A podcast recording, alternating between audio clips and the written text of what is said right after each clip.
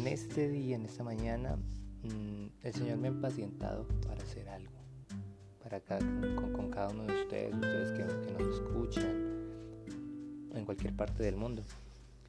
Vamos a empezar con, con un curso rápido, curso pequeño, acerca de, del tabernáculo, para entender cómo trabaja Dios, para entender cómo se mueven, aprender sus tiempos, porque allí es donde nosotros encontramos eh, una provisión enorme para nosotros los hijos de Dios. El, el, apóstol Pablo dice que en la carta a los hebreos que mm, el tabernáculo es luz, es una sombra profética, es una sombra de lo que iba a venir, que es Jesucristo. Entonces el tabernáculo refleja la estatura del varón perfecto. Él dice que el apóstol Pablo dice que tenemos que llegar a la estatura del varón perfecto, pero no nos dice cómo. Entonces, eh, en el tabernáculo, cada objeto, cada medida, cada eh, cosa que hay allí nos refleja la estatura de Cristo, nos dice cómo tenemos que vivir en Cristo, cómo nosotros en el proceso, en el caminar en el Señor, eh, allí encontramos cómo hacerlo.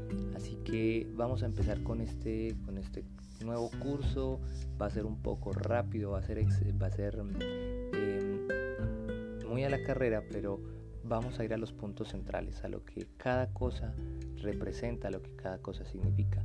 Y en este día iniciaremos con la puerta, con la primera parte. Vamos a entrar por las puertas del, atrio. Resulta que esta puerta eh, era hecha, eh, según Éxodo, eh, y las indicaciones que Dios le dio a Moisés en el monte, este, esta puerta tenía que ir tenía que ser hecha de azul, púrpura, carmesí y lino fino. Son cuatro telas. Estas cuatro telas representan el caminar con el Señor, representan una estatura del varón perfecto que es Jesucristo. Estas cuatro telas eh, nos hablan de cosas naturales. Entonces empezamos en el atrio, ya sabemos que el atrio representa el cuerpo del hombre, el lugar santo representa el alma y el lugar santísimo representa el espíritu. Así que vamos a empezar por el, por el, cuerpo, vamos a empezar por el atrio. Y estamos empezando con, las con la puerta. Esta puerta para los judíos en la antigüedad se llamaba el camino. Estaba hecha de estas cuatro telas y cada tela representa algo en el Señor. El azul, el azul era, eh, a la verdad estas cuatro telas son telas de reyes, son telas muy finas. El azul eh, se adquiría de un animal que vivía o que vive en el fondo del mar muerto. Entonces la única manera de poder ir a cogerlo era atándose una piedra en los pies y lanzándose hacia el fondo del, del mar muerto, que era donde habitaba, en el fondo del mar muerto. Y luego de sacarla, la baba de ese animal era la que servía para teñir la tela de color azul. Esta, esta tela eh, representa nuestra, nuestra voluntad, nuestra vida cotidiana, representa nuestras acciones.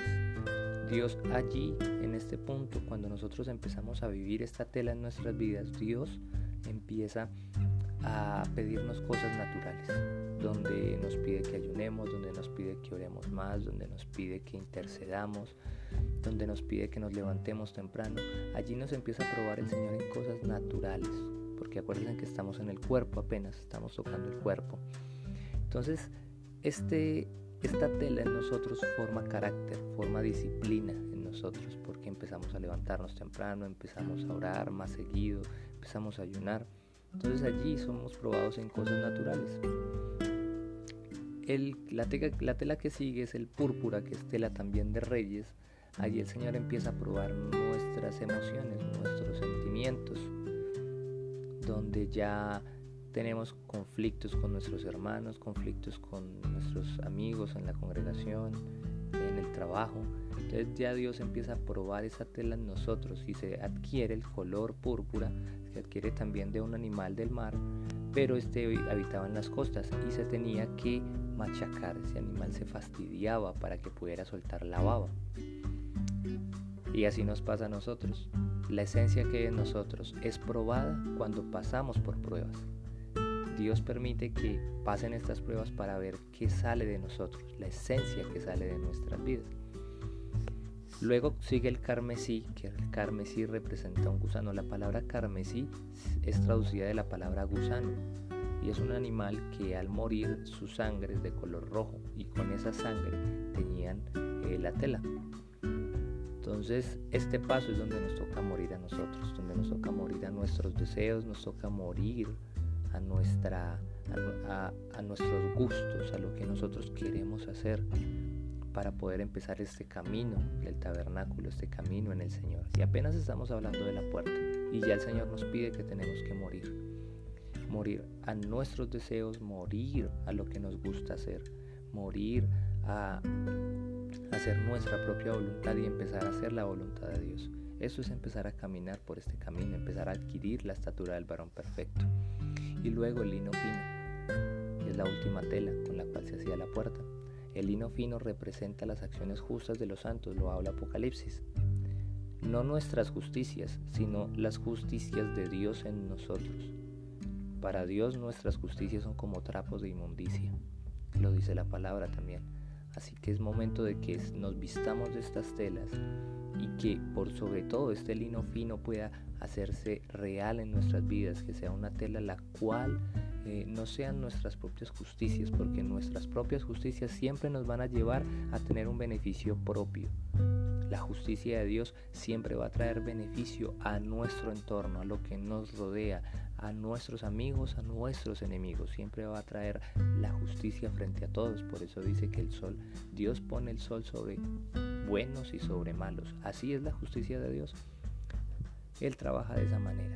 Así que es momento de que aprendamos a revestirnos de estas telas, aprendamos a recubrirnos con su gloria y que este caminar, porque apenas estamos empezando por la puerta, apenas estamos allí, hacia adentro del tabernáculo, hacia adentro del atrio, hay cosas más especiales.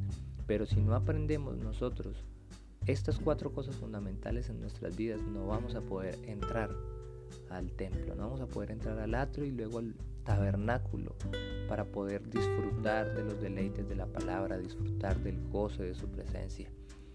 Así que te animo a que continúes con este curso, a que continúes con este, este pequeño y corto mensaje de la palabra, viendo el tabernáculo paso a paso. Dios te siga prosperando, te siga bendiciendo y nos vemos en la próxima.